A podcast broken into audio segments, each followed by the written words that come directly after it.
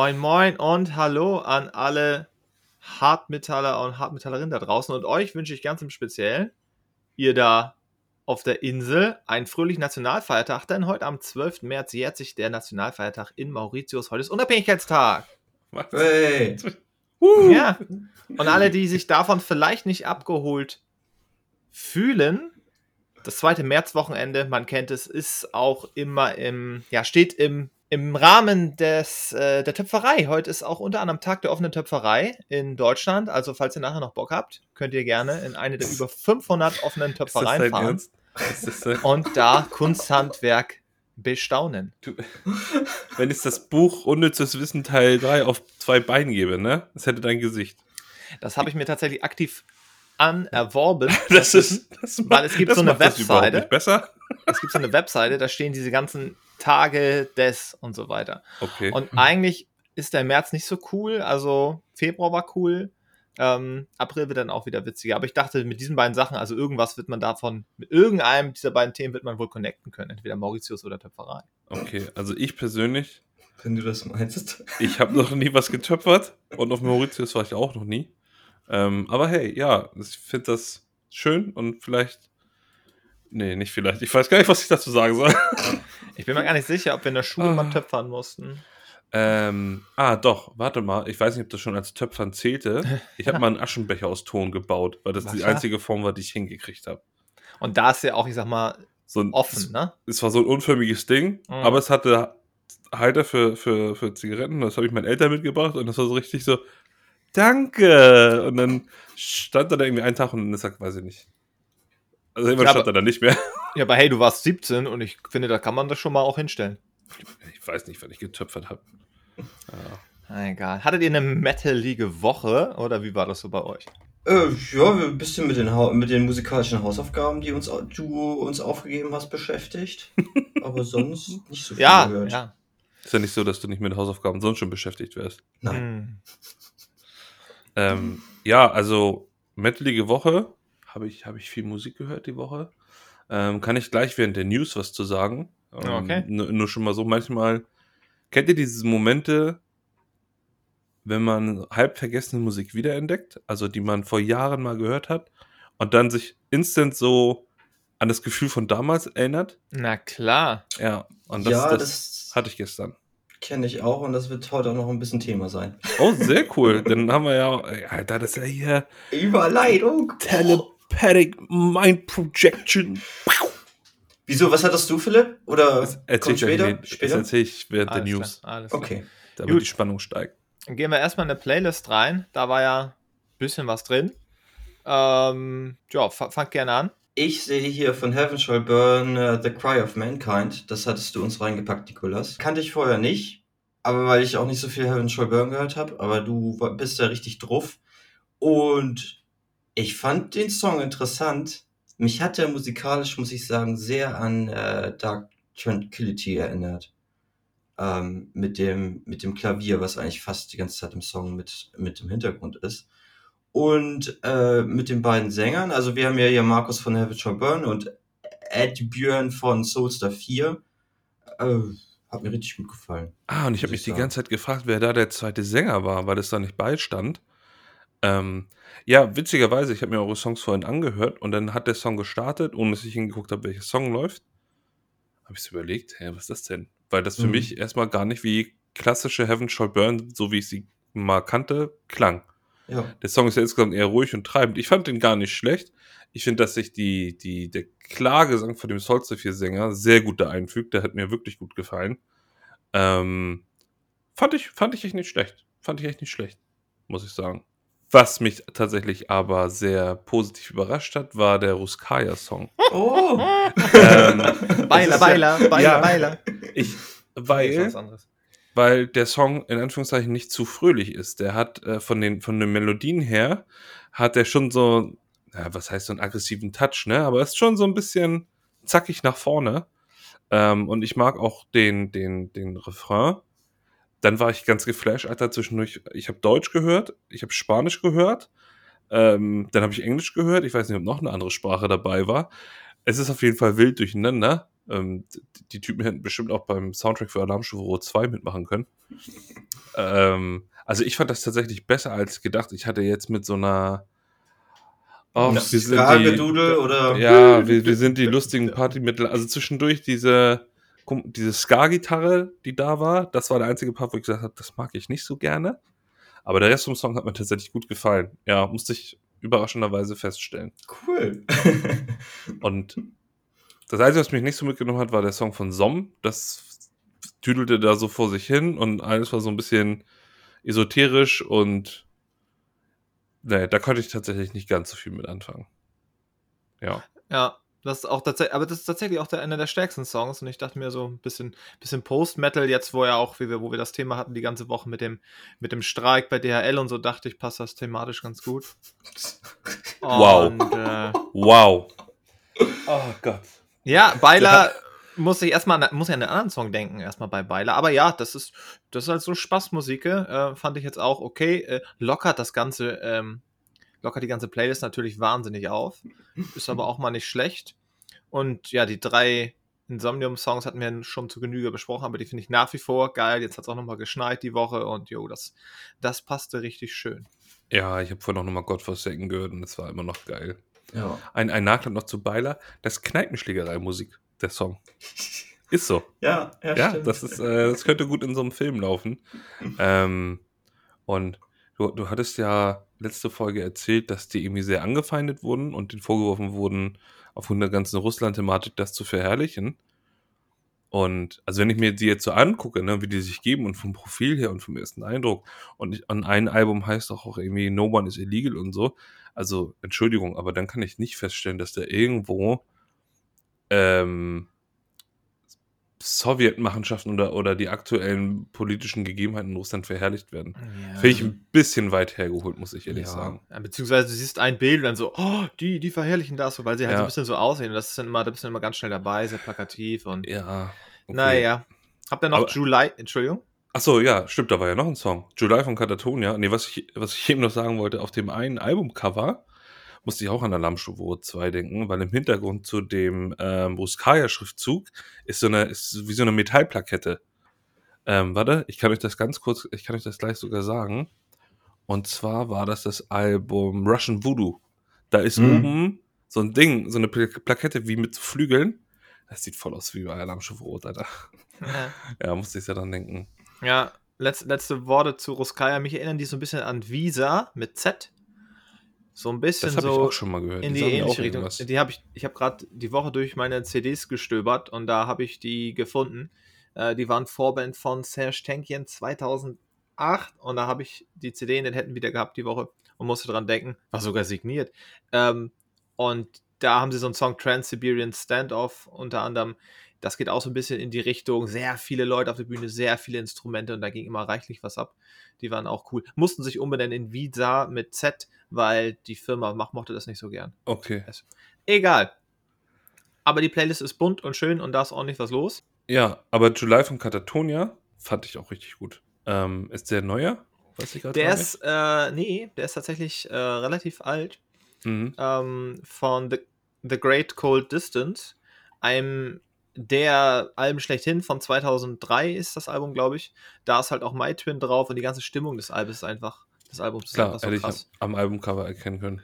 Ja, wie gesagt, Katatonia, da gibt es noch so viel zu entdecken. Das ist, ist der Wahnsinn. Also Ja, ich finde die auch gut. Nach wie vor hier ist das ja Chill Metal für mich und ähm, Ja. ja, warst du nicht da sogar? Du hast ja auch live gesehen, ne? Aber da hatten wir Mhm. letztes Mal drüber gesprochen. Ja, also muss ich schon sagen, gefällt mir. Obwohl ich ja eigentlich nicht so Düdelmusik mit Klingengesang höre, aber da Ja, sein. Der, der Clear-Gesang von Jonas, das ist einfach nochmal eine ganz andere Welt. Und auch so ein ja, bisschen dieses, stimmt. nicht, nicht an der Melodie entlang singen, so ein bisschen wie bei Deftones, ne? Mhm. Ähm, das das finde ich da auch ganz. Und es sind halt so viele Alben und alle haben irgendwie, haben Es was halt für tro- sich. Trotzdem nicht zu Ja. poppig. Ja, genau. du hörst immer noch raus, dass das Metal ist. Ja, und gerade der Song ging live mega ab. Das war Glaub richtig ich. cool. Tja, dann geht's mal in die, in die News-Sektion hier weiter. Ja, und zwar habe ich euch natürlich ein paar News mitgebracht diese Woche. Wir müssen sprechen über den Eurovision Song Contest. Da ist ja wieder das Thema. Mhm. Yay. Und zwar, wir haben vor zwei Folgen, glaube ich, darüber gesprochen.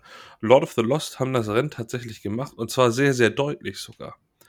Und zwar haben sie mit weitem Vorsprung mit einer Gesamtzahl von 146 Punkten gewonnen und haben sich gegen das Voting der Jury und gegen sieben andere Bands durchgesetzt.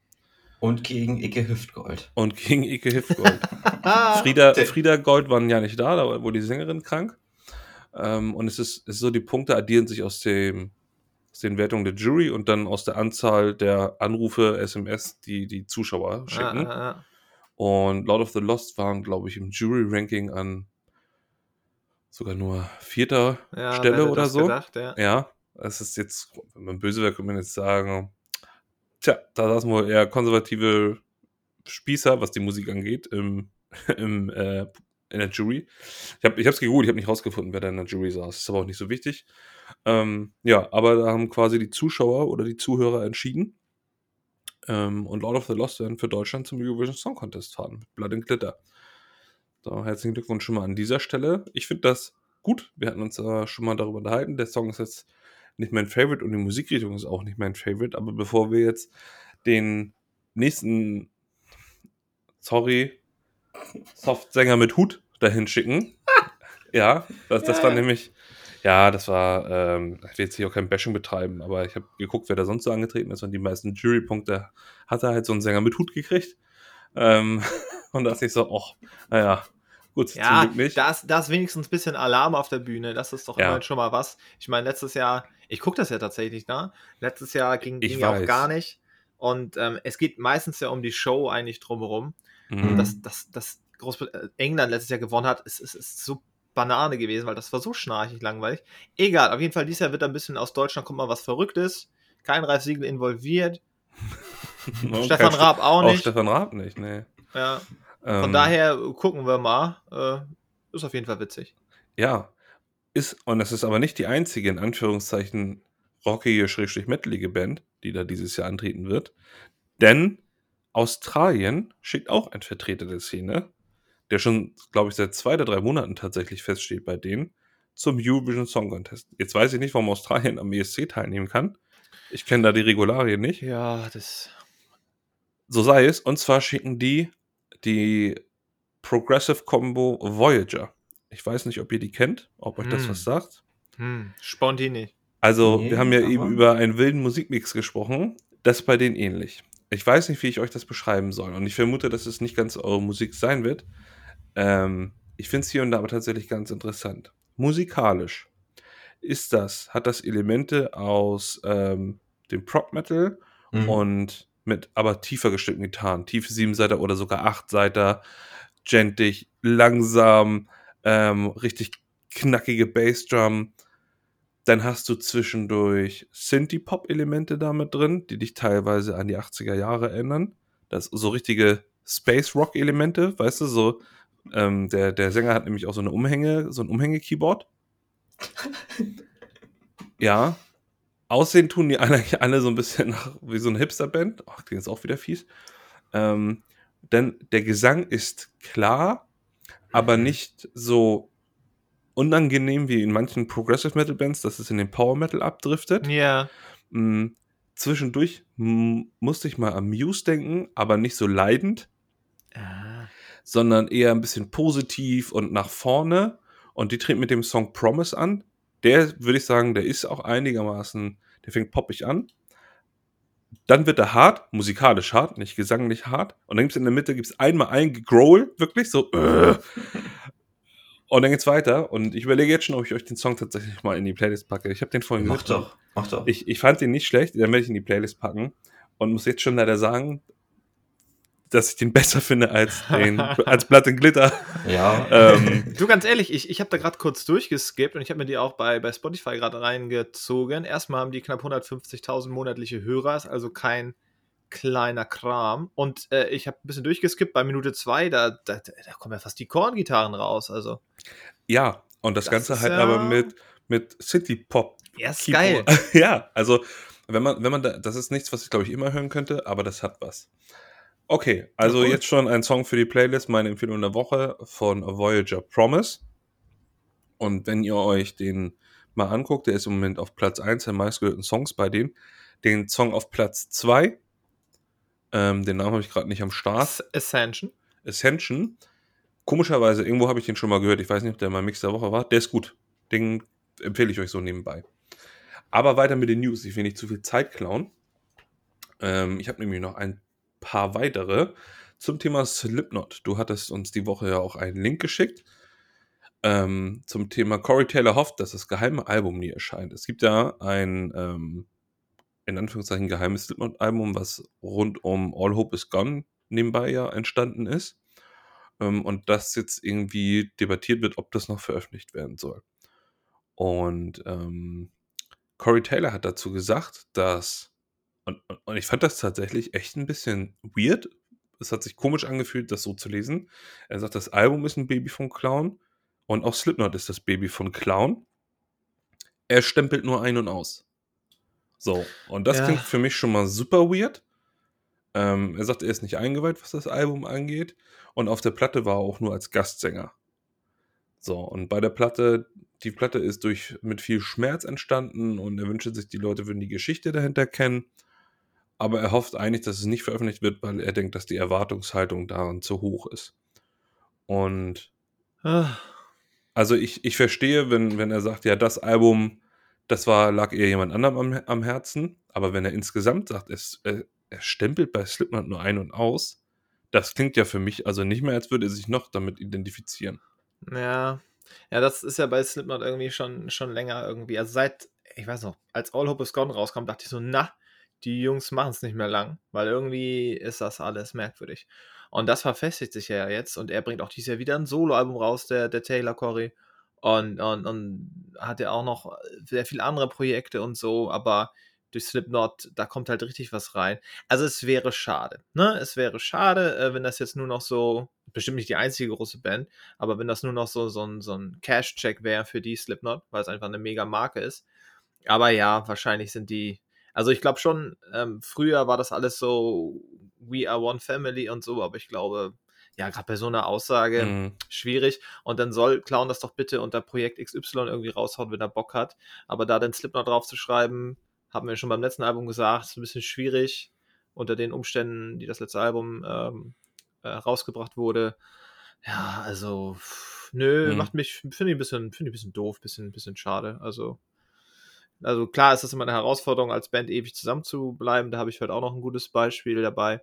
Aber fand ich auch weird. Ja, ja klingt, klingt irgendwie komisch. Nun gut, schauen wir mal, ob und wie das Album rauskommt und wie es dann tatsächlich wird. Dann gibt es weitere Lebenszeichen. Und zwar sind äh, diese Woche einige Musikvideos rausgekommen. Ähm, und da möchte ich auf zwei eingehen, weil diese beiden sozusagen auch mit Albumankündigungen verbunden wurden. Unter anderem haben Devil Driver dieses, ja, diese Woche ein neues Musikvideo rausgebracht. Der Song heißt ähm, Through the Depth und ich habe mir das äh, natürlich angeguckt und angehört. Hm, den Song fand ich jetzt erstmal okay. Fängt tatsächlich so ein bisschen black metalig an. Aber das Video ist ganz geil. Es hat äh, sowas Last Supper-mäßiges, wo sie an so einer Tafel sitzen und dann kommen da irgendwann so Dämonen dazu und die dann mit den Speisen und so verführen und das ist ganz cool gemacht. Ähm, ja, und ähm, ich weiß gar nicht wann, das habe ich jetzt noch nicht rausgefunden, aber dieses Jahr auf jeden Fall werden Devil Driver ein neues Album rausbringen und zwar den äh, zweiten Teil vom letzten Album. Der, das ist ja quasi ja. benannt worden ähm, und zwar Moment. Dealing with Demons. Dealing with Demons, Part 1. Und dann kommt Dealing with Demons Part 2. Und jetzt sind wir bei dem Thema, als ich vorhin meinte, äh, zu vergessener Musik zurückfinden. Und zwar habe ich vor Jahren tatsächlich doch ein bisschen vermehrt Devil Driver gehört, aber eher von den etwas älteren Sachen. Angefangen nämlich bei mir mit The Fury of Our Maker. Ja und ähm, auch Pray for Villains und Beast. Und mit Winter Kills habe ich das so ein bisschen aus den Augen verloren. Und bei David Drive war es immer so, dass es auf den Alben ein paar Songs gab, Alter, die ich richtig geil fand. Aber es gab auch fast immer genauso viele Songs, die ich irgendwie weiß nicht. Die waren mir dann zu schrubbelig, irgendwie wusste ich nicht so richtig, wo das hingehen sollte. Also es war nie, dass ich da gesagt habe, Alter, ein Album, das nimmt mich so komplett ab äh, äh, holt mich komplett ab. Ähm, aber da habe ich tatsächlich dann Songs für mich wiederentdeckt und witzigerweise covern die auch ab und zu Songs. Und die haben ja auf dem Album Beast a Black Soul Choir gecovert von 16 Horsepower. Was ja so eine Alternative Country Folk Band äh, ist mit so einem christlich-spirituellen Sänger. Nico, das Ich- kennt die auch. Ich kenne die, die sind großartig, ja. Ja, und, und die machen tatsächlich richtig gute Folkmusik. Ich glaube, die gibt es nicht mehr. Der Sänger ist so ein bisschen doll in seine Sphären abgedriftet und macht jetzt Mm. irgendwas anderes. Ähm, aber witzig, dass die das quasi gecovert haben. Und aus Gründen der Nostalgie möchte ich deswegen einen zweiten Song der Woche empfehlen. Mm, Und zwar vom Beast-Album von Devil Driver, Shitlist. Ja, Mann. Oh, das Der ist, ist- großartig, das kenne ich, ja. Ja, den möchte ich noch auf die Liste packen. Und bin gespannt auf das neue Musikvideo. Die hatten ja ein Album rausgebracht, ähm, Outlaws Till the End, was so ein bisschen irgendwie Ja, Western Metal da war sein sollte. auch durch. Ja, wo, ich habe da mal ein bisschen mich durchgeklickt, noch nicht ausführlich. War jetzt aber nicht so cool, wie ich dachte, weil sowas kann cool sein, das kann lässig sein. Ähm, ja, mal gucken. Dealing Ja. with Demons sagt mir gar nichts. Das war, das war tatsächlich, äh, wo ich auch wieder aufgemerkt habe. Dieses Outlaws fand ich auch schwach, habe ich nicht reingehört. Und Dealing with Demons kam 2020, glaube ich, raus, der erste ja, Part. Zu, zu Beginn der Pandemie. Genau, und Oder- den habe ich gehört. Ja, der kam im Herbst, glaube ich, raus. Ich bin mir gar nicht sicher. Ähm, und da dachte ich, Momentchen mal, das ist ja richtig geil. Und das Album kann ich im, im, in Gänze empfehlen. Das ist richtig cool. Die haben wir mal im Logo gesehen. Echt? ja. Ähm, und, und, und der Daz ist schon, ist schon eine Typ. Also Interviews mit dem sind sehr entertaining. Übrigens ist Ja. er auch ein riesiger In Flames-Fan. Der hat damals, ähm, als Clayman rauskam, seine Nachbarn damit terrorisiert. Das hat er mal im Interview gesagt. Also es ist, ist ein interessanter Typ auf jeden Ja. Fall. Kann ich nur empfehlen, auch Podcast mit dem mal zu hören. Der war überall zu Gast eigentlich schon. Und Cool. ja, ich hoffe, die kommen mal wieder nach, nach Deutschland. Die sind eigentlich so die perfekte Vorband, so, weiß nicht, also so Special Guest Slot. Devil Ja, ich Driver ist glaube ich, mal als Vorband von Machine Head Richtig, gesehen. ja. Irgendwo waren sie sie dabei. gesehen. Und die sind ja teilweise schon sehr, sehr doll. Ähm, die schaffen das aber manchmal, gerade auch wenn sie so, so diese Clean getan haben, sehr, sehr geile Melodien zu erzeugen. Ähm, also ich bin da gespannt und werde mich definitiv dem Dealing with Demons 1 und 2 nochmal widmen und der Sache da nochmal eine Chance geben. Ja, eine andere Band, die ebenfalls diese Woche ein Musikvideo und eine Albumankündigung rausgebracht hat, äh, habt ihr, glaube ich, weniger mit am Hut. Ich dafür etwas mehr, ist Veil of Maya. Die haben einen neuen Song rausgebracht mit Musikvideo, ähm, der heißt Red Fur. Ähm, ist ja auch eine der Bands, die gerade auch zur Pandemiezeit oder jetzt so die letzten zwei Jahre ähm, über, über Spotify und so immer einzelne Songs veröffentlicht hat, aber jetzt länger kein Album. Wo ich jetzt natürlich auch nicht weiß, kommen jetzt all die veröffentlichten Songs auf das Album und man kennt quasi drei Viertel des Albums schon oder die Hälfte des Albums. Ähm, aber oft sind die auch mit Musikvideos verbunden. Und dazu muss man wissen, dass äh, Teile der Band auch große Videospielfans sind. Es gab zum Beispiel mal ein Album, ich glaube, es war das erste oder das zweite Album, da ist fast jeder Song nach einem weiblichen Videospielhelden benannt. Ähm, also alles immer so ein bisschen so, bisschen in die Richtung Anime-Videospiele, da sind die sehr begeistert und es ist ja me moderner Metalcore mit, mit Geräuschen und Gent-Elementen und das kann manchmal beim Hören für den einen oder anderen etwas anstrengend sein, aber den Red First Song, den fand ich ziemlich fett. Der Breakdown in der Mitte war ziemlich fett, also der hat mir echt ganz, ganz gut die Backe geschlackert, muss ich sagen. Und äh, ist auch so, ein, so eine Art Endzeit, bisschen Cyberpunk, Apokalypse-Video irgendwie. Ja, also ist ganz cool gemacht und die bringen am 12. Mai ihr neues Album raus. Ich bin da sehr gespannt drauf, tatsächlich. Ja, und dann bringe ich tatsächlich noch eine News mit und dann bin ich auch fertig für heute. Ähm, in Schweden gibt es ja auch einen Musikpreis, der so ähnlich heißt wie der aus Amerika. Grammys oder Grammys. Ähm, nur mit I statt Y. Und da ja Schweden nun dafür bekannt ist, dass da doch die eine oder andere Metalband herkommt, gibt es ja da auch die Kategorie Best Hard Rock Metal Album oder in die Richtung. Und da sind ein paar bekannte Vertreter nominiert. Und zwar einmal Arch Enemy mit Deceivers, Amon Amarth mit The Great Heathen Army, Vatain mit The Agony and Ecstasy of Vatain, Uiuiui. The Halo Effect mit Days of the Lost und, Nikolas, das musste ganz stark sein, Ghost mit Impera. Oh, ist Ich- ja okay. Ähm, tatsächlich ist der, der Frontmann von Ghost auch noch für zwei weitere Awards nominiert, irgendwie einmal Best Künstler und Ja, Best ist so ein. Arbeitstier, ja. Finde ich aber gut, Das also ist ja ein, ein schwedisch-nationaler Musikpreis, wenn man so will, aber dass dann auch wirklich härtere Vertreter des Genres dort ähm, vertreten sind. Und ja, bin gespannt. Ich persönlich würde meine Stimme ja The Halo-Effekt geben fürs Album dann des Jahres, Ich, was die Schweden angeht. ich will sehen, wie Watein auf die Bühne gehen und den Award entgegen. Wieso? Ach. Ich kenne die nicht. Ich weiß, also ich habe nur gelesen, Oh, es ist Black super. Metal. Ja, die, die nehmen das richtig ernst, kommen aus Uppsala Ja. und, und das sind so die Nachfolger von äh, mehr oder weniger von äh, Dissection, äh, auch musikalisch. Und der, die Typen nehmen das halt richtig ernst. Ja. Und ich habe die mal auf Wacken gesehen, also äh, vor allen Dingen noch in diesem Zelt. Und die hatten so viel Flammen auf der Bühne. Also, uiuiui. Aber die, sind- die sind ganz lustig eigentlich. Ja, das waren meine News äh, aus den letzten zwei Wochen für euch. Ähm, habt ihr noch Top. Fragen? Äh, nee, finde ich spannend. Also langsam taut das alles so ein bisschen wieder auf. Die nachgeholten Tourneen, die sind jetzt alle auch bald mal durch und neues Zeug kommt. Und ich, ich scharre jeden Tag mit den Hufen. Kommen jetzt hier bald bitte mal neue Tourneeankündigungen oder so. Und ich habe richtig Bock, vor allen Dingen, wenn die Band auf Tour kommt, äh, von der ich euch heute berichten möchte. Band der Woche. es ist noch Winter und ich habe ja wieder gesagt, ähm, zu Beginn des Winters, Mensch, äh, mal wieder Black Metal Winter, mal ein bisschen wieder gucken, in welche alte Band ich mich reinschraube und so weiter und so fort.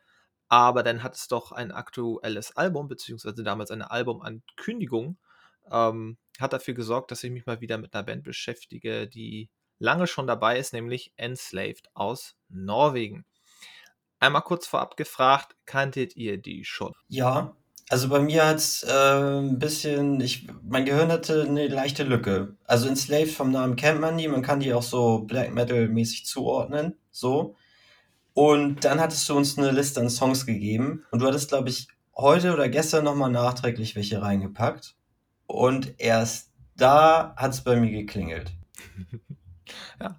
Bei einigen, also bei, also ich sag's jetzt einfach schon, bei äh, Sacred Horse werde ich später, glaube ich, noch mal viel drüber sagen, aber erst der Song, da dachte ich, ah, das habe ich doch ganz viel gehört. Ne? Das habe ich 2020 sehr viel gehört.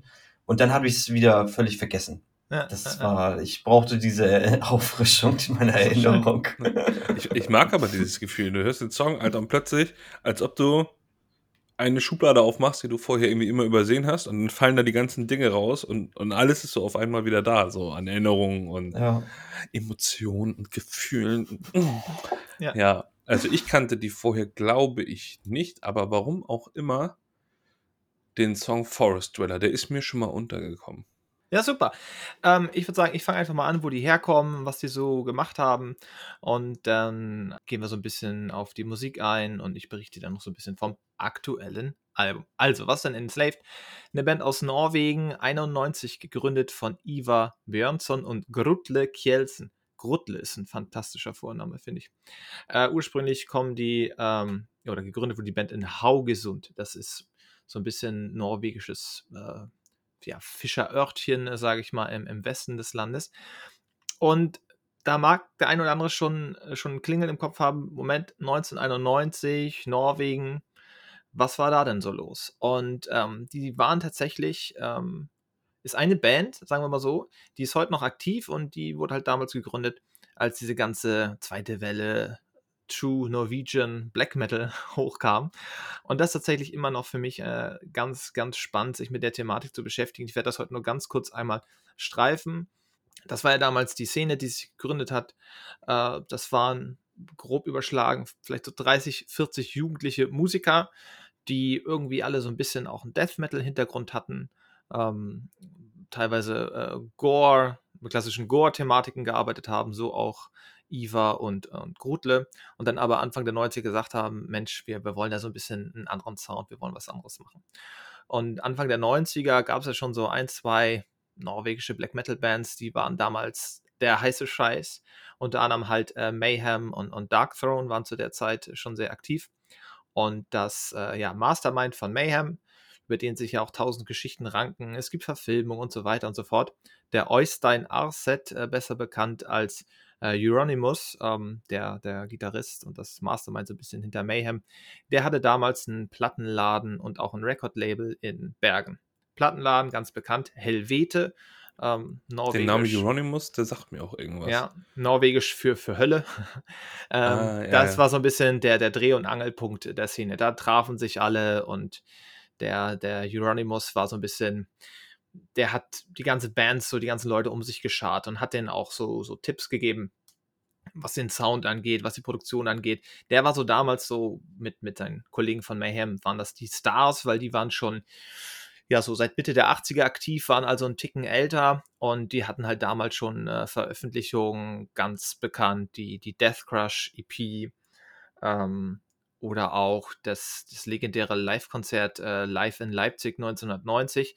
Den Mitschnitt gab es da damals auch schon ich möchte da niemand zu nahe treten, aber die Produktion der, der Alben da, des frühen Sounds, das ist wirklich das, das Badezimmer im Keller, ja, also vom Sound her. Aber die Spielweisen der Musik waren doch ganz interessant und die haben es halt tatsächlich geschafft. Diese Art von Musik, die gab es so nicht. Ja, dass, dass sie einen ganz neuen Sound so kreieren in ihrer, ich sag mal, Black Metal Bubble, wird man heutzutage sagen. Äh, die hatten auch noch ein weiteres Eisen im Feuer, Mayhem jetzt, ähm, aber das Album, das deren richtiges erstes Debütalbum erschien erst viel später, 94. Und da gab es halt die verschiedenen Künstler. Da gab es ja auch die ganzen sehr extremen äh, Leute, sage ich mal so. Und dann gab es aber die beiden Jungs von Enslaved und haben sich aber gedacht, wir wollen so ein bisschen was anderes machen. Dieses ganze Thema mit Satanismus, das, das catcht uns nicht. Und sie verstehen sich auch oder haben sich nie als Black Metal Band verstanden, eben weil ähm, für die ganz klar die Verbindung ist, Black Metal kannst du dich nur nennen, wenn du auch satanistische Texte und Themen hast. Und das hatten die halt nie. Und da die sich schon immer sehr für nordische Mythologie und, und die Geschichte des Landes interessiert haben, haben die gesagt, okay, wir nehmen das, worauf wir Bock haben, thematisch und formen aus dem Ganzen eine neue Band. Wir gründen jetzt Enslaved und unsere vorrangigen Themen sind ähm, nordische Mythologie, Naturverbundenheit, ähm, ja, Wikinger-Thematiken im, im weitesten Sinne. Ja, das erstmal dazu und äh, da muss man ganz klar sagen, hat der Euronymous den am Anfang sehr stark geholfen. Ähm, der hat nämlich den allen möglichen Kram vorgespielt. Also Euronymous war selber ja der böse Black Metal Satanist, äh, schlicht und ergreifend. Ähm, der hat sie damals. War das der, Entschuldigung, war das der, der umgebracht wurde? Ja, genau. Ja, ja. Und genau. war das auch der, wo die anderen Mitglieder irgendwie eine Kette aus seinen Schädelknochen hatten? Nee, die Schädelkette ist aus dem, ist vom ersten Sänger von Mayhem, der sich selbst mit der Shotgun das Hirn weggeblasen hat. Ja, genau. Ah, okay. Und, äh, dann hatte- ja. Hatte dann, ähm, hat ihn dann fotografiert, das Ja. Zeug als Albumcover benutzt und aus seinem Stimmt. Schädel die, die Kette gebaut für die anderen Ja, Band- der. Euronymous. Also ich will da gar nicht, also das, da kann man selber, kann man da stundenlang drüber reden. Das ist Ja, auch ich wollte das Fass jetzt auch nicht aufmachen. Ja, das ist wahnsinnig faszinierend. Also, was unterm Strich bei rumbleibt, dass man im Prinzip alles fast noch minderjährige Kids, so, also junge Erwachsene, so 30, 40 People vielleicht insgesamt, die heute noch einen wahnsinnigen Einfluss auf die Extrem-Metal-Szene weltweit haben. Ne? Unter anderem, jetzt schweife ich wieder ab, aber egal, Matt Heafy ist auch wahnsinniger Black Metal-Fan.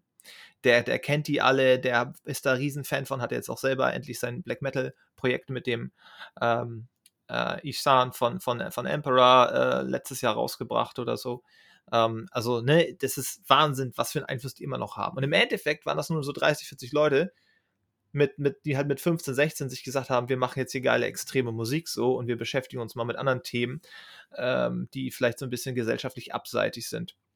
Da nehme ich noch ein bisschen was zur, zur Motivation, auch von, von Eva und Grutle, was die Thematiken angeht, äh, die sie in ihrer Musik besprechen. Man kann es jetzt hart formulieren und sagen, ja, die sind schon auch so antichristlich eingestellt, aber die waren nie, ich sag mal, beteiligt an, an Anschlägen auf die Kirche und was da sonst noch alles passiert ist. Aber die sagten sie einfach, wir finden, das Christentum ist nicht unser Ding. Das war ja damals auch so, dass in Norwegen wurde das quasi so aufgestülpt äh, auf die Bevölkerung und viele fanden das auch gar nicht so gut. Und die haben sich gesagt, so, hey, ähm, Religion, gerade die christliche, ist nicht unser Ding und wir konzentrieren uns eher auf den ursprünglichen Glauben, den es hier nun mal so gab und beschäftigen sich halt damit. Und sie fanden das auch nie gut, dass ähm, die alte nordische Mythologie halt so abgestempelt wird als als, als Billig-Fantasie oder als, ich sag mal, Glauben von, von unintelligenten Leuten nach dem Motto, haha, es Mhm. ist gewittert, weil da ein Gott schlechte Laune hat und so weiter. Ne? Also Ja. die haben sich gesagt, Mensch, wir machen jetzt hier mal einen Ansatz und packen das, die, die nordische Mythologie ist ja auch sehr weit, packen die in unsere Musik hinein. Finde ich tatsächlich jetzt auch erstmal nicht verwerflich und kann ich auch in Teilen tatsächlich nachvollziehen. Also ich habe da ja auch, was heißt gewisse Sympathien, aber es interessiert mich, ich finde das Thema sehr interessant.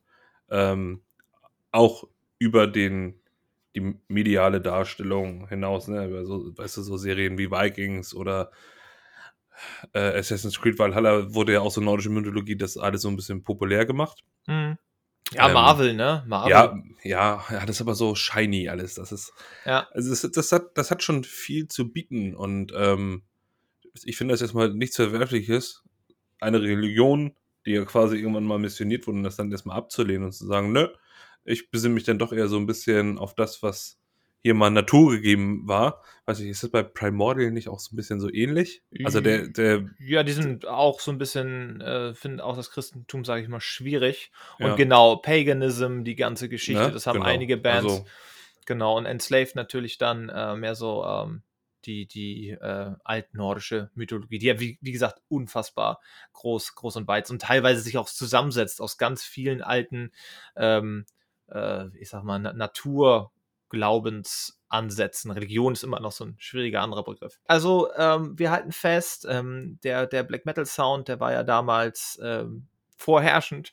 Ähm, sie haben sich anderer Themen angenommen als jetzt Mayhem oder Dark Throne, hatten aber von Anfang an noch eine andere musikalische Inspiration. Unter anderem Pink Floyd und, jetzt kommt, deutscher Krautrock. Ähm, nach einem, Was ja, das ich will das denn? nur ganz kurz aufmachen. Also der junge Okay. Iva ähm, und, und Grutle, die, die waren da, wie gesagt, in dem ähm, Record-Shop von, von Euronymous und die suchen so ein bisschen noch Inspiration, wie, was machen wir mit unserem Sound, wo geht unsere Reise hin? Und er hat angeblich, aber das haben die selbst in dem Interview bestätigt, äh, demnach wird es wohl so sein, hat denn der Euronymous, der wie gesagt ultra brutaler Black Metal ist das einzig Wichtige und Richtige, hat er häufig in Interviews gesagt. Da meinte er aber, vergesst mal den ganzen Kram und hört euch mal den kranken Scheiß hier aus Deutschland an. Deutschrock, äh, Krautrock ist tatsächlich so eine, so eine deutsche Erfindung, sage ich mal. Das ist so 70er Jahre Psychedelic äh, Rock, der, wie gesagt, wenig Anfang und Ende hat für die Uneingeweihten und auch sehr viel mit äh, Elektronik äh, hantiert. Also sehr viel mit den frühen Synthes und, und was es da damals äh, technisch alles für Neuigkeiten gab. Und langfristig ist dann aus solchen Bands auch mal sowas geworden wie Kraftwerk oder so. Ähm, aber das sind tatsächlich so Pioniere, du kannst quasi sagen, Pioniere von elektronischer Musik, sehr procklastig, das ist, das ist deutscher Krautrock. So. Und das ist natürlich jetzt schon mal wieder eine ganz komische Melange. Du hast diesen wirklich fiesen, geifigen Black Metal, du hast elektronische Proc, Rock ohne wirklich feste Songstrukturen wie Strophe, Refrain, Strophe, Refrain, Bridge, Refrain, Tschüss. Und wenn sie dann selber auch noch was sowas anführen wie, wie Pink Floyd oder so, dann ist das schon mal ein, ein crazy Soundmix. Erstes Album, ersten zwei Alben kamen direkt 1994 raus. Das erste Album wurde komplett in einer altnordischen Sprache verfasst, Vikinglir Veldi, und ein halbes Jahr später kam direkt Frost raus. Und das sind zwei Alben, die haben noch so einen richtig schön den alten Schrabbel-Sound, aber man merkt schon in dem halben Jahr, was zwischen den beiden ersten Alben liegt, ähm, dass es dass ein unglaublicher Sprung war. Und ähm, ja, da möchte ich gleich auf den ersten Song reingehen, äh, den ich euch in Vorbereitung äh, mal in eine Liste gepackt habe, sozusagen die Hausaufgaben. Denn ich dachte mir, okay, äh, mit dem Album, welches letzte Woche erschienen ist, sind das 16 Alben und wenn man schon gar nichts, wenn man gar nichts wirklich kennt, sich dann dieser Band zu nähern, ist unglaublich schwer. Aber ich dachte mir, ich fange mal mit einem der frühen Songs an von dem Album Frost, das Lied Fenris. Was sagt ihr denn dazu? Äh, schwierig. Ja. Weil, ja, klar, du hast die Aufnahmequalität irgendwie gut, aber das kann ja auch schön sein, so, wenn, aber ich, ich bin da nicht so richtig klar gekommen. Das, ich mochte das Schlagzeug irgendwie nicht so. Ich finde, das Schlagzeug war zu laut, also es war nicht so schön abgemischt. Und Ja, der Song ist schon irgendwie sehr wild und sehr. Ich habe es jetzt trippy genannt. Für eine neue Skala in die Ja, Trippy-Skala. nicht schlecht, nicht schlecht, aber das, das ist witzig.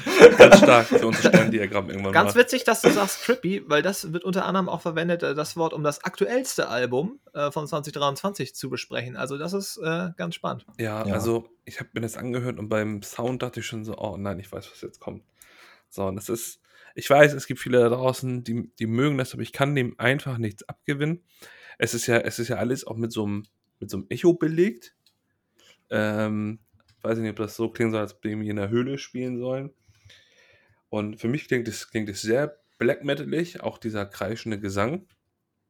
Ähm, und das ist nicht meine Art von hartem oder von gutturalem Gesang in, in, in dem Fall. Und ja, hat mich tatsächlich nicht so gecatcht, muss ich sagen. Ja, absolut, absolut nachvollziehbar.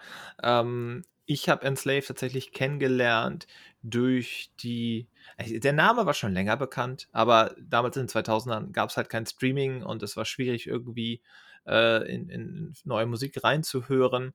Äh, mir ist Enslaved, ich glaube, das erste Mal richtig bewusst untergekommen durch eine Dokumentation, nämlich Metal A Headbanger's Journey von Sam Dunn, beziehungs beziehungsweise dem Nachfolger Global Metal. Ich glaube, es war Global Metal, ich bin nicht ganz sicher.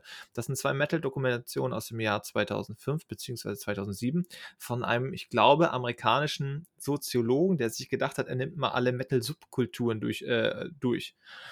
Und da ist er unter anderem äh, auch nach Wie lange will Norwegen. er sich denn beschäftigen? Ja, der ist, der hat dann auch noch. Also, Die Diagramme gezeichnet, da platzt der Kopf wirklich so. Ach, du kennst das auch, so, ja? Okay. Ja, ja, was aus wem entstanden ist Ja, und welches ich hatte Subgenre, da- welche Vorfahren Also, hatte. Und du denkst so, Alter. Ähnlich, ähnlich komplex wie die Stammbäume bei Game of Thrones und House of the Dragon. exakt. Nein, das, Ja. ich, ich hatte mal das Poster, ich glaube, das hängt vielleicht noch bei meinem, bei meinem Vater rum oder so. Ähm, das ist tatsächlich so, ne? Welche Band zieht woher ihre Inspiration? Und da sind wir nämlich tatsächlich auch bei mehreren Bands hier bei. Natürlich Pink Floyd, Black Sabbath und so weiter und so fort. Ähm, und der hat, wie gesagt, eine Folge, da fährt er nach äh, Norwegen. Da lief im Hintergrund Heavenless von Enslaved, den zweiten Song, den ich euch raufgepackt habe. Würde ich sagen, schon eine deutlich äh, modernere Produktion. Und die hat diesen ganz ikonischen äh, Männerchor im Refrain. Was sagt ihr denn dazu? Ich, äh, da hat sich auch irgendwas bei mir geregt, also irgendeine Erinnerung oder so. Ich dachte, ich hätte den auf jeden Fall schon mal gehört. Oder ist der irgendwie reingesampelt und kommt woanders her? Oder ist das schon so? nee, nee, das ist original, aber der weiß- wird, wie gesagt, häufig verwendet, dieser Song. Der, der ist auch sehr ikonisch, ja. Ja, irgendwoher muss ich den gekannt haben. Ja. Also ich habe das gehört und als es mit diesem ähm, Männerchor anfing, dachte ich, ah, okay, das finde ich jetzt schon mal interessanter als das, was davor passiert ist. Aber dann, ich kann, warum auch immer, mit seinen Screams nicht so viel anfangen. Es klingt mir alles ein bisschen zu aus dem Hals gedrückt. Ich weiß gar nicht, wie ich das beschreiben soll. Mhm. Ähm, Ja, ja. es gibt ja auch Screams und Growls, die, die geil klingen und die finde ich nicht so geil. Ich, es gibt spätere Songs, wo ja auch so ein bisschen, naja, klare Passagen dabei sind oder jedenfalls Mhm. nicht so gestreamte, die mir ein bisschen besser gefallen haben. Aber bei dem Song auch musikalisch war da jetzt kein Riff dabei, wo ich gesagt habe, oh, da horche ich jetzt auf. Ja, Ja. das aber, da merkt man schon deutlich so ein bisschen äh, den, den Proggy-Ansatz auch. Und ja, wo du sagst, ähm, gehe ich noch mal ein bisschen auf die anderen Bandmitglieder ein, denn die Band hat sich auch relativ stark entwickelt in den 90ern und 2000ern. Zuerst war es eine Drei-Mann-Kapelle. Es gab noch einen Drummer neben Iva an der damals noch Rhythmus- und Leadgitarre und dem Gruttle, dem Hauptsänger und Bassisten. Äh, dann kam noch eine richtige Leadgitarre dazu, 97. Ähm, und dann gab es ja ein paar Besetzungswechsel hier und da. Und ab 2004 ist halt noch ein sehr spannendes Element dazu gestoßen in Form von dem Herbrand Larsen am Keyboard. Und der hat die eine clear Gesangsstimme, das hat nochmal was dazu gepackt. Wenn, ne? wenn du einen festen Keyboarder hast, dann kannst du viel mehr mit Elektronika hantieren und der hat nochmal ein, ein, eine andere Stimmlage dazu gebracht. Dann wechselt äh, die Gitarre nochmal, aber seit 2002 gibt es da den Ave Icedale Easter. Der ist an der Leadgitarre dabei, durchgehend. Ähm, und seit 2017 genau haben sie jetzt einen neuen Keyboarder, der aber auch Clean Vocals macht. Und seit 2018 haben sie jetzt auch äh, durchgehend wieder einen Drummer, den Eva, der macht auch nochmal Clean Vocals. Sprich, Du hast den Grotle, der macht diese Harsh Vocals und halt auch ein bisschen clean. Dann hast du den Keyboarder, der macht nur Clean Vocals. Dann hast du den an den Drums, der auch nochmal Clean Vocals macht. Und dann hast du, wenn alle zusammen diesen, diesen Chor da starten. Also da ist dann doch schon, ich sag mal, gesanglich einiges los an, an Abwechslung auch. Und das gipfelt für mich so ein bisschen in dem Album äh, Retier von, von 2012. Äh, Death in the Eyes of Dawn, der dritte Track, den ich euch als Hausaufgabe so ein bisschen mitbekommen habe, um reinzukommen in Enslaved. Also da muss es doch scheppern. Ja, pass auf. Also erstmal finde ich die Produktion ist schon deutlich besser. Es, das klingt einfach angenehmer. Ne? Also nicht, dass ich jetzt nur noch Softrock hören möchte, um Gottes Willen. Aber die Gitarren kommen besser raus und äh, das hat mir schon mal besser gefallen. Da gibt es da Passagen, wo clean gesungen wird, wo ich Mhm. tatsächlich auch mit dem Kopf genickt habe. Aber dann kommt er wieder mit seinem Halsgewogen und es klingt, als würde er den Bösewicht aus einer Kinderserie in den 80er Jahren sprechen. Und das, ich kann, das macht für mich tatsächlich, sorry, den Song ein bisschen kaputt. Okay, krass. Ja, und ich, weil es einfach, ich finde den harten Gesang nicht gut. Das gibt's auch bei anderen Black Metal Bands oder Bands dieser Richtung oder dieser Gesangsart irgendwie besser. Mir ist das zu. Ah, ja. ja, okay, das kann ich dann. Also ich habe das ähnlich, beziehungsweise ich habe hier nochmal unterschieden zwischen Growling und, und diesem Black Metal-Gekeife. Und am Anfang wird, glaube ich, versucht zu growlen oder so. Das fand ich auch nicht so schön, denn der cleane Gesang bin ich, äh, war, fand ich gut. Und ich glaube, im letzten Drittel wird nochmal äh, gekeift. Also da ist nochmal dieses klassische Black Metal-Gekeife, das finde ich dann wieder in Ordnung. Das, Ja. Ich finde dieses Riffing, entschuldige, das Riffing finde ich geil. Gerade so, eine Minute 36, wo er clean singt. Und ähm, das hat man oft so, oder was heißt oft, aber es gibt Bands die Richtung, die, die machen das, dass die ähm, quasi die, so die Power Chords mit den einzelnen Seiten so ausspielen. Ähm, und es düdelt dann vor sich hin. Das finde ich gut. Und musikalisch finde ich das auch besser als die beiden Sachen davor. Aber diese, ich bin auf den Frosch getreten. Das, Ja, okay. nee. Ja, das, das kann ich verstehen. Wenn man, wenn man grundsätzlich mit einem, einem, einer Art von Gesang bei einer Band nicht, nicht klarkommt, dann, dann stört das einfach, weil es nun mal immer dabei ist. Hier hat man auch die Abwechslung, aber es gibt tatsächlich auch die eine oder andere Black Metal Band, wo ich sage, sorry, da, ich, ich kann nicht. Also bei aller Liebe, ähm, Hm. der Gesang macht mich fertig. Ich habe es eher bei einer anderen Band, ähm, auch aus Norwegen, auch aus dem Ich habe das mit Schlager. Bereich. Da stört mich das Da macht mich nicht. der Gesang auch fertig. Hm. Ja, aber nee, ich kann es ich kann's verstehen. Also, wenn das, das kann so ein Dealbreaker sein. Also, mich hat er damals weggeballert. Ähm, ich habe den, ich hab den relativ nahe an, am Release gehört. Und wenn der Refrain dann einsetzt und da singt, wie gesagt, der, der Herbrand, ähm, und die Texte sind halt auch einfach geil. Das muss ich bei mir wirklich auch nochmal feststellen. Das ist halt alles so ein bisschen, klar, du hast diese nordische Geschichten da drin, aber es halt sehr viel spirituell, sehr viel ähm, Natur-Thematiken. Äh, Thematiken. und ich will nur mal eine kleine Textzeile aus dem Refrain, aus dem zweiten Teil des Refrains raushauen. I followed all the paths, righteous in my heart, slept without the dreams, I got lost within myself. Und dann kommt wieder das, das, das Gekeife, sag ich mal. When will I remember? When will I hear the call? When shall my forces gather? When shall my battle begin? Und das kann ja nun mal alles sein. Und das finde ich so ein bisschen so cool. Ähm, spätestens jetzt mit den Lyrics ähm, dürfte auch klar sein, ja, nordische Mythologie, aber vollkommen anderer Ansatz als Armen Amarth, die auch natürlich absolut ähm, authentisch sind, sage ich mal, die aber einen ganz anderen Ansatz wählen, um, ich sag mal, nordische Mythologie zu vertonen. Wisst ihr ja selber, ne? Ja, bei denen ist es so, was heißt sehr, nicht sehr, of nicht, Asgard, nicht sehr subtil, Rising, sagen wir es mal so. Balla Balla ruckzuck, genau. Ja, aber bei, ich auch bei, cool. En, bei Enslave macht das einen etwas mysterischen Ganz Eindruck. genau. Und ich, finde das Thema auch cool. Ich wünsche mir würde die Band besser gefallen, weil ich das Ja. eigentlich ein cooles Konzept finde. Ja, ja, ja, aber ich, ich verstehe das, wie gesagt, der Gesang ist es bei dir. Ähm, ja, dann habe ich die einmal live gesehen, 2016 auf dem Metal Hammer Paradise. Richtig cool. Und dann kam 2017 das nächste Album raus, wo ich wieder aufgehorcht habe. Ähm, I, das ist eine Rune, die wird anders, eigentlich anders ausgesprochen, aber ich bin da schlecht drin.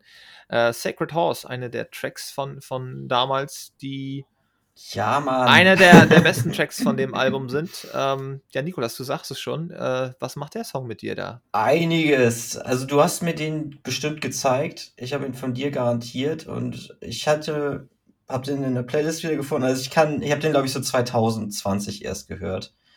Und ich finde, es ist der geilste Song, so von allem, also von, von Enslaved. Und da habe ich erst, als ich den gehört habe, den hast du, glaube ich, jetzt kürzlich in die Playlist erst nachträglich reingepackt, dachte ich, hä, natürlich habe ich Enslaved eine Zeit lang richtig viel gehört. Ich hatte es nur richtig, richtig hart vergessen. Also ich habe das, das E-Album habe ich halt gehört. Und äh, gerade Sacred Horse ist ein, ist ein sehr geiler Song, der, finde ich, eine richtige Stimmung erzeugt. Also du hast in der Mitte des Songs hast du so ein, so ein ganz langsames, fast so langsames trommelndes Tempo und ich musste jetzt nicht an Pferde denken, sondern irgendwie an so an so ein Wikinger-Ruderboot, der über so ein ganz langsam, so ein Ruderzugtempo ähm, über den See fährt. Und ja, an dem Song mag ich alles, muss ich so sagen. Komplett. da ist ja, wo ich ein bisschen große Augen gemacht habe, war als in der Mitte plötzlich die Hammond-Orgel anfängt. Ja. ja. Also der ist auch ja. trippy so, aber ich finde, da ist es richtig da gut halt eingewoben. So, ne? genau, da, da ähm, ja. hört man noch so ein bisschen den, den Pink Floyd-Anschluss. Ja, absolut. Ich kann mit dem Song leider trotzdem nicht so viel anfangen. Was? Nee, das ist denn. Also ich mit, mit Insomnium bin ich ja schon außerhalb. Aber Komfortzone ist ein doofes Wort dafür, aber meiner, ja, meiner, weiß, üblichen, meiner üblichen Bubble gewesen und, und sehr positiv überrascht und gut abgeholt worden. Ah, aber das Ne, fehlt mir irgendwas. Greift bei mir nicht. Die, die, die Riffs sind nicht immer geil genug, ähm, um mich über den doch etwas für mich nervigen, dieses Gekeife, das Gekrächze ist es ja eher, mhm. so hinwegzuhelfen. Wie bei dem Song davor finde ich das Riff, das Main Riff ist richtig geil, wo er clean zu singt. Das finde ich wirklich gut. Ähm, aber bei dem Song jetzt weiß ich nicht. Und das mit der Helmet-Orgel in der Mitte, das klingt dann auch so, als ob die mal ganz kurz weiß nicht, eine Partypille geschmissen hätten und einer auf dem City rumgeballert hätte. Ja, die haben, das ist ein Song, wo das sehr gut rauskommt mit den, mit den Proc-Elementen. Ich muss da tatsächlich auch an Irene denken, die ich mal ganz kurz gehört habe mit dem Song Loser, glaube ich, ja. Ähm, da ist halt auch so eine ausladende Hammond-Orgel. Damit experimentieren sie halt, das sind genau die Proc-Elemente, die, die manche äh, Songs Kritik äh, ist da manchmal so ein bisschen in die Länge ziehen. Man weiß nicht, wo ist hier Anfang und Ende. Aber die schmeißen einfach, wie gesagt, sehr viele Elemente immer rein. Und ähm, ich finde den Song auch sehr cool. Storm Sun von dem Album ist auch noch cool. Ähm, ja, ich, ich mag das auch sehr gerne. Da ist einiges los. Und wie gesagt, mich stört dieser Gesang halt gar nicht. Ich finde ihn gut. Deswegen ist da einfach der, der Zugang, glaube ich, da. Und dann gibt es aber noch einen Song von dem Album. Und den musste ich jetzt mit draufpacken. Auch wenn es ein Cover ist von einem Pop-Song. What Else Is There, Bonustrack auf, auf E, den finde ich so, so, so super fantastisch, obwohl es halt nur ein Cover ist. Passt textlich fantastisch. Und ja, der hat leider auch wieder den Gesang, also auch, glaube ich, wieder nichts für Philipp, aber ja. Ja, aber nicht so viel davon. Der ist ja mit Masse eigentlich clean. Ich habe den vorhin mal durchgehört. Das Gekeife, wo ist denn das Gekeife? Kommt das am Ende? Eigentlich immer mal so zwischendurch. Ja, aber ich habe das Gefühl, die Clean Vocals, die, die äh, sind da mehr. Und das ist aber ein Gastsänger, sagtest du, mit den Clean Vocals. Ähm, ich bin mir gerade nicht mehr hundertprozentig sicher, weil das war gerade die Zeit, wo, der, wo die da so ein bisschen Sängerwechsel hatten. Ja, aber den finde ich jedenfalls gut. Äh, kling, erinnert mich so, ist für mich wie so eine Mischung aus Katatonia und Placebo. Ja, du sagst äh, es so ein bisschen. Ja. Die, die, die, die Stimmung. Ich, ich weiß nicht, von, von wem ist denn der Song im Original, weil du sagst, das ist ein Coversong. Ah, von so einer, weiß ich auch nicht. Okay, das also nichts Bekanntes, aber es, es, hat für mich so ein. Das ist, ja, doch, es ist Placebo von Röykskop. Das ist wahrscheinlich dann auch irgendwie, ich habe es jetzt echt nicht nachgeguckt, aber norwegischer Popsong. 80s Style ist so das Original. Okay, ja, ne, keine Ahnung. Ja. Aber das waren so meine ersten Eindrücke, als ich den gehört habe ich finde allein die Textzeile ähm, fantastisch, äh, wieder so ein bisschen Sinnsuche und so weiter und so fort. I don't know what more to ask for. I was given just one wish. Das finde ich mega stark. Mm -mm. Nikolas, den müsstest du ja auch kennen. Ja, ja, ja. Das ist ja auch, ja, weil ich das Album auch viel gehört habe. Ich finde den schön. Also schöne Melodie und, und uh, wie die beiden Stimmen ineinander greifen, dann Scrolling im Hintergrund. Ähm, nee, die hat mir auch sehr gut gefallen. Ja, wie gesagt. Ähm, um nochmal Ich weiß, ich will jetzt einfach mal kurz einhaken Ja, oder bitte. noch random Sachen erzählen. Ähm, auch zu dieser ganzen Wiking-Thematik. Es gibt ein Nebenprojekt von Ivar Björnsen zusammen mit einer Selvig von Vato. genau. Da werde ich hellhörig. Ähm, die, ich würde sagen, es ist kein Metal, weil es ist komplett akustisch ist. Aber die haben so richtig, also Vadrona ist ja, glaube ich, eher so ein bisschen Ambient, ein bisschen so Filmmusik so.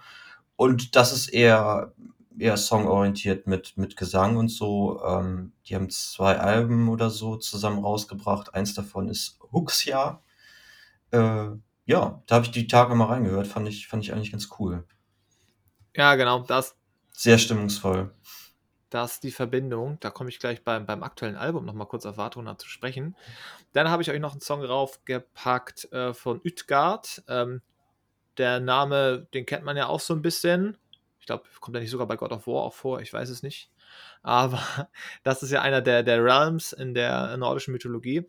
Und das ist tatsächlich ein Album, das würde ich sehr stark Anfängern empfehlen, weil das ist ein Album, das ist für Enslaved-Verhältnisse und auch so ein bisschen allgemein sehr straightforward. Du hast mehr oder weniger klare Songstrukturen und ist von vorne nach hinten äh, kein Stück langweilig und die Songs sind da auch ähm, nicht, nicht arg lang, muss ich sagen, beziehungsweise kommen einem auch nicht so vor. Und ich habe euch Homebound raufgepackt, wie gesagt, aus dem Jahr 2020.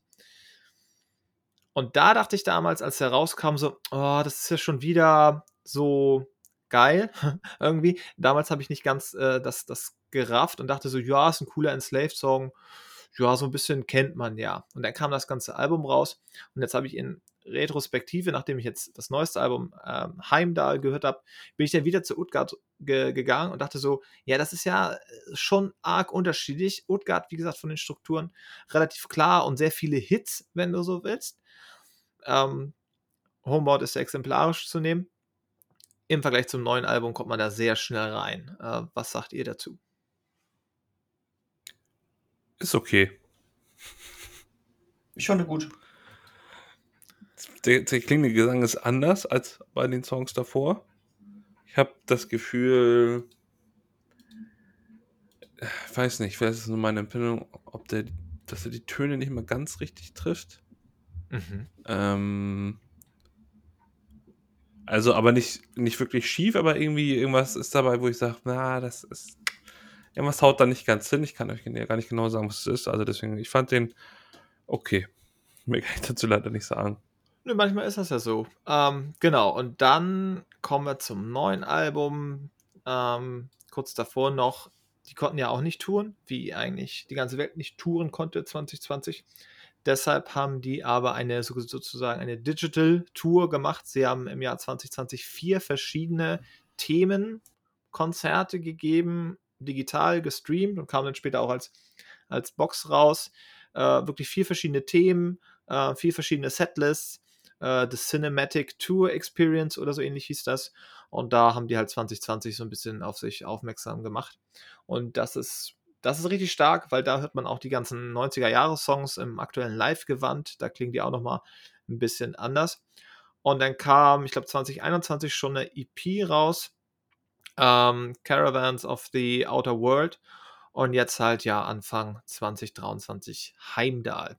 Und wir alle kennen, glaube ich, Heimdall ähm, aus der Popkultur. Ähm, von den Marvel-Filmen. Was macht Heimdall da? Das ist der Wächter des Bifröst. Exakt. Äh, und äh, genau, wird gespielt vom, vom guten Idris Elba. Da gab es damals schon Diskussionen, aber das will ich jetzt gar nicht aufmachen. Genau, der bewacht den Bifrost und das ist, das ist, ja, das ist ein Wesen, sage ich mal, Heimdall. Aber tatsächlich ist seine ursprüngliche Bedeutung aus irgendeiner anderen, einem anderen Naturglauben auch damals sogar übernommen worden in die nordische Mythologie, so ein bisschen in den Kanon. Ähm, das ist, wie gesagt, noch ein uraltes, noch ein sehr viel älteres Konzept sogar noch. Also auch die nordische Mythologie hat sich bei dem bedient, was halt so, so gerade so los war oder was man sich hat versucht zu erklären. Ähm, und genau, er ist der Wächter des, des Bifröstes und das Horn, was man an, am Anfang des Albums hört in dem Song Behind the Mirror, wird tatsächlich ähm, geblasen von, äh, von einem von Vadruna. Ähm, der hat sich nämlich das Horn nachbauen lassen. Das ist so ein Replik von einem uralten äh, nordischen Instrument und die haben sich da tatsächlich an See gestellt und da hat er das Horn getutet und das haben die aufgenommen äh, für das Album. Finde ich schon mal richtig stark. Und auch das Geplätscher, was man am Anfang von Behind the Mirror hört. Ähm, da sind sie mit einem Boot rausgefahren auf dem See, haben das Cover äh, geshootet und haben dann noch so ein bisschen Sounds mitgenommen. Und das finde ich schon mal cool. Und grundsätzlich so in dem Kanon der, der nordischen Mythologie, sobald das Horn von Heimdall ertönt, wissen die Götter, oha, jetzt haben wir Ragnarök. Na?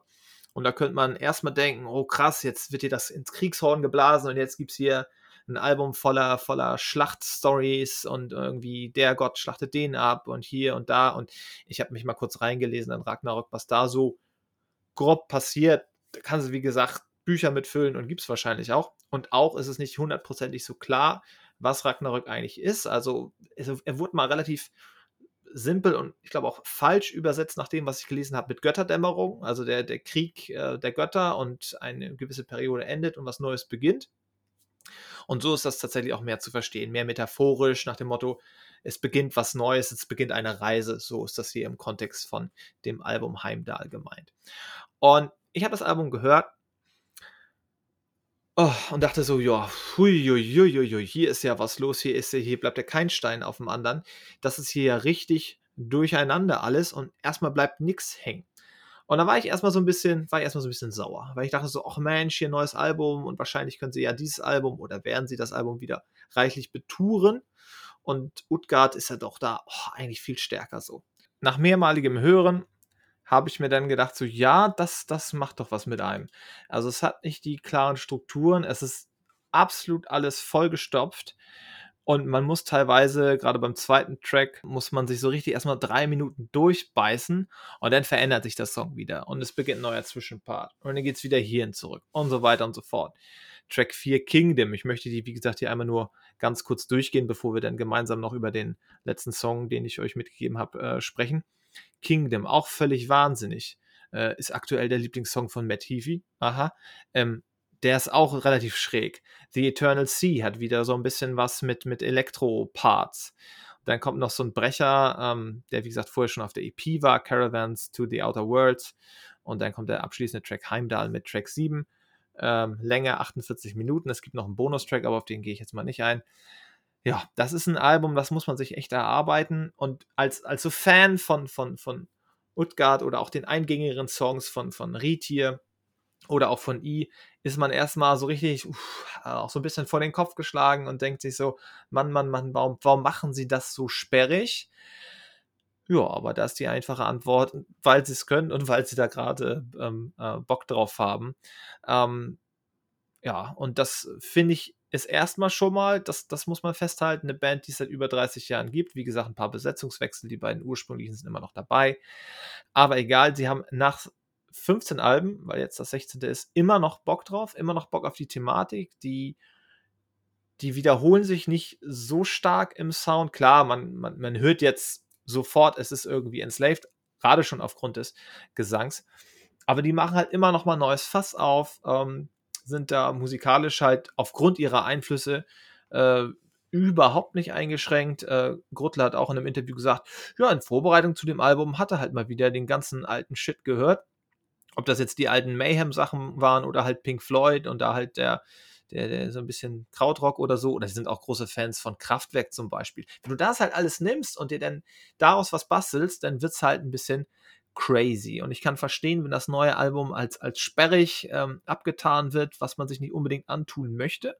Aber wenn man sich da, wie gesagt, reinarbeitet, und das sagt auch ein Review von Wemster.com, dann wird's geil. Und da bin ich mittlerweile äh, auch dabei, nach über, über einer Woche intensiven Hörens, muss ich sagen, mir gefällt's. Es ist deutlich anders als Utgard, aber live, gerade in dem Kontext, wird das sicherlich geil. Und ich habe euch als letzten Song noch Forest Dweller, den Waldbewohner, reingepackt, der so ein bisschen, ja, mitunter, ja, eingängig ist er nicht, aber der am leichtesten mitunter greifbar ist vom, vom neuen Album. Habt ihr da noch ein paar abschließende Worte dazu?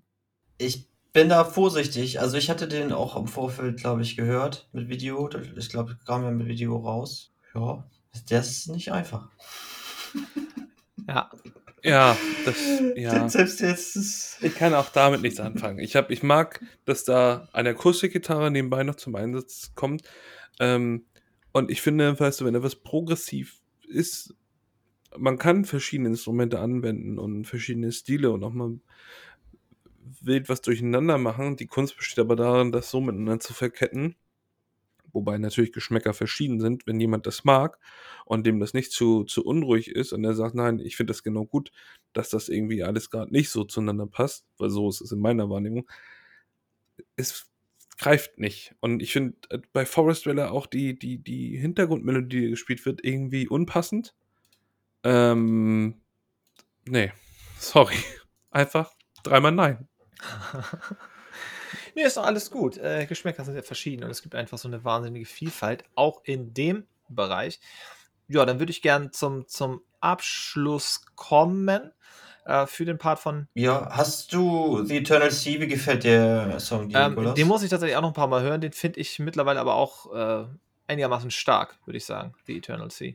Der ist ich finde ihn ein bisschen leichter. Also er ist, der hat sehr viel Clean-Gesang und so. Das Black Metal kommt im letzten, letzten Drittel und so. Und ich finde, er hat schöne, schöne Riffs drin. Also, ja. Er ist aber auch lang. Ja, sieben Minuten irgendwas. Ja, also Enslaved ist eine ja. Band, die muss man sich erarbeiten und man muss grundsätzlich mit einigen Elementen muss man mögen, sonst wird das ganz, ganz schwer. Das zählt aber, ja, eigentlich auf, auf viele Bands. Äh, ja. äh, ist halt so, wie es ist. Ich finde es cool, dass die nach über 30 Jahren noch am Start sind, dass die immer noch einen überraschen. Und ich habe, gestern hat es, glaube ich, bei mir geklickt und das sind irgendwie für mich so ein bisschen, ist Enslaved, sind das die, die Mastodon der norwegischen Extrem-Metal-Szene. Eben weil. Was? Ja, also nicht. Ganz vorsichtig, ich weiß. Von dem, von dem Ding her, dass du da so viele verschiedene Sänger hast ähm, und halt jedes Album irgendwie eine Wundertüte ist, auch wenn die halt schon lange dabei sind. In dem Kontext. Weißt du? Na, einfach viele Sänger und mhm, jedes gut. Album ist irgendwie eine Überraschung. Bist du nicht da? Ist okay, ist okay. Aber da dachte ich nur so ein bisschen dran. Wir müssen ähm, auch nicht mal einer Meinung sein. Absolut nicht. Genau, ähm, ich würde ganz einfach, ich würde die Setlist auch nicht zu lang machen wollen. Ich packe aber doch drei Sachen drauf. Ähm, ein bisschen verkürzt über die Songs, die wir jetzt geredet haben, über die Liste. Ich packe äh, einfach zum Reinkommen in Enslaved äh, Death in the Eyes of Dawn rein. Ich packe rein What Else is There, auch wenn es ein Cover-Song ist, der ist mega geil. Und dann muss es für mich doch äh, Forest äh, Developer sein. Und abschließend nochmal zu Enslaved, ähm, sind für mich so ein bisschen die Ersatzdroge für Moonsorrow geworden in den letzten Jahren. Für mich persönlich meine, meine Kings in, in dem Bereich, die aber leider seit sieben Jahren kein Album rausgebracht haben, während Enslaved immer wieder was rausbringt. Ob es eine EP ist, ob es ein volles Album ist, ob es ein neues ähm, Live-Konzert ist, ähm, jetzt von 2020 oder von 2021 gibt es auch noch eins. Ich finde es ich find's cool, ich finde die richtig stark. Ähm, die haben leichtere Alben, die haben schwere Alben, aber ich werde tatsächlich auch noch mal mir die ganzen alten Alben jetzt so nach und nach reinziehen, weil ich kenne so die ersten Dinger von, von 94, 95, so ab 2010 kenne ich die Alben so mehr oder weniger gut, aber alles, was dazwischen war. Und da mir jetzt das Neue gut gefällt und auch Utgard gut gefällt, werde ich mir nochmal die ganzen alten Kram von um die 2000er rum reinziehen und Ende der 90er. Da habe ich persönlich auch nochmal richtig Bock drauf. Tja, und das war so ein bisschen der äh, Black Metal Winter. Nice, danke dir für diesen Passt ja auch zum, zum Wetter, wenn ich hier so ausgucke. Weil irgendwie ist da ein bisschen Schnee draußen im März tatsächlich. Ja, aber schön, also ist das sehr, sehr ausführlich dargelegt und ich kann auch verstehen, was dir an der Band gefällt. Und von der Thematik her, ich wünsche mir, der, der, der harte Gesang wäre anders. Mhm. Ähm, und dann könnte ich, glaube ich, mit der Musik auch mehr anfangen. Aber so ist das not my cup of tea, tatsächlich. Ja. Oder not my cup of meat, wenn wir jetzt. Äh genau. die touren ja tatsächlich im April mit Insomnium durch die USA. Und wenn sie das nach Deutschland bringen, dann wäre das oh. so mega, mega stark, das Paket. Habt ihr noch was anderes für die Liste diese Woche? Ich, ich habe ja schon zwei Sachen aufgepackt. Ich, äh, ich hatte überlegt, Hooks, Hooks hier rauszupacken, ist aber kein Metal. Müsst, müsst ihr sagen. Das ist das, wovon nicht. du vorhin erzählt hast, ne? Ach, ja, komm. ja das ist auch Musik. Metal. So ein bisschen zum Runterkommen ja, oder so. Drauf. Wir müssen ja, irgendwann haben, wollen okay. wir uns ja mal mit der Frage beschäftigen, ob Synthwave auch nicht irgendwie Metal ist, aber. Ja, ach du, äh, die ganze Metal-Definition, das ist eine Sache für sich. Alleine ja, auch, das stimmt. Alleine auch Black Metal, ne? Also äh, die Leute von Enslaved sagen, ja, wir spielen kein Black Metal, das ist Extrem Metal, weil wir keine satanistischen Texte haben. Dann gibt es aber wiederum auch, auch, auch, deutsche Bands, die sagen, wir spielen Black Metal oder halt äh, dem im Geiste Black Metal und dabei ist es mehr oder weniger Akustikmucke, ne? Oder Ambient-Kram. Das ist, also mm, so weit, mm, ja, im Endeffekt ja. hat man nach einer Definition gesucht, wo alles erlaubt ist. Ähm, aber so verstehen das halt auch nicht alle. Aber ja, so ist das halt mit Genres, ne? Ich würde tatsächlich auch noch mal, ja. weil mich das äh, auch ein bisschen überrascht hat, äh, die neue Single von Devil Driver raufpacken, Through the Depths. Ähm, dann haben wir zwei schöne Devil Driver Songs drauf. Und da hoffe ich, dass die Brüder sich mal wieder blicken lassen. Die können wir schön in Frühling einleiten, ja. oder? okay. Ja, okay. Sehr schön. Schön war's. Habe ich ein bisschen was gelernt heute wieder über, über Musik und die Black Metal Szene. Danke dafür. Wir haben auch einen Bildungsauftrag, das dürfen wir auch nicht vergessen. Absolut. Haben wir uns selbst auferlegt, aber wenn es einfach wäre, würden es andere machen, ne? So. ja, was macht ihr heute noch so? Ähm, ja, mit dem Hund rausgehen. Ja. Und ansonsten tatsächlich Chili Vanilli, muss ich sagen. Cool. Ja, dann wünsche ich allen Hörern und Hörern eine, eine harte Woche. Äh, Moment. Nee, eine schöne Woche. Ja, bleibt hart. Smoothe Woche, aber hart bleibt. Das ist natürlich Harte Woche bleibt schön. Harte Woche bleibt schön, genau. Bis denn, was? Bis, Bis bald, ja. Ciao.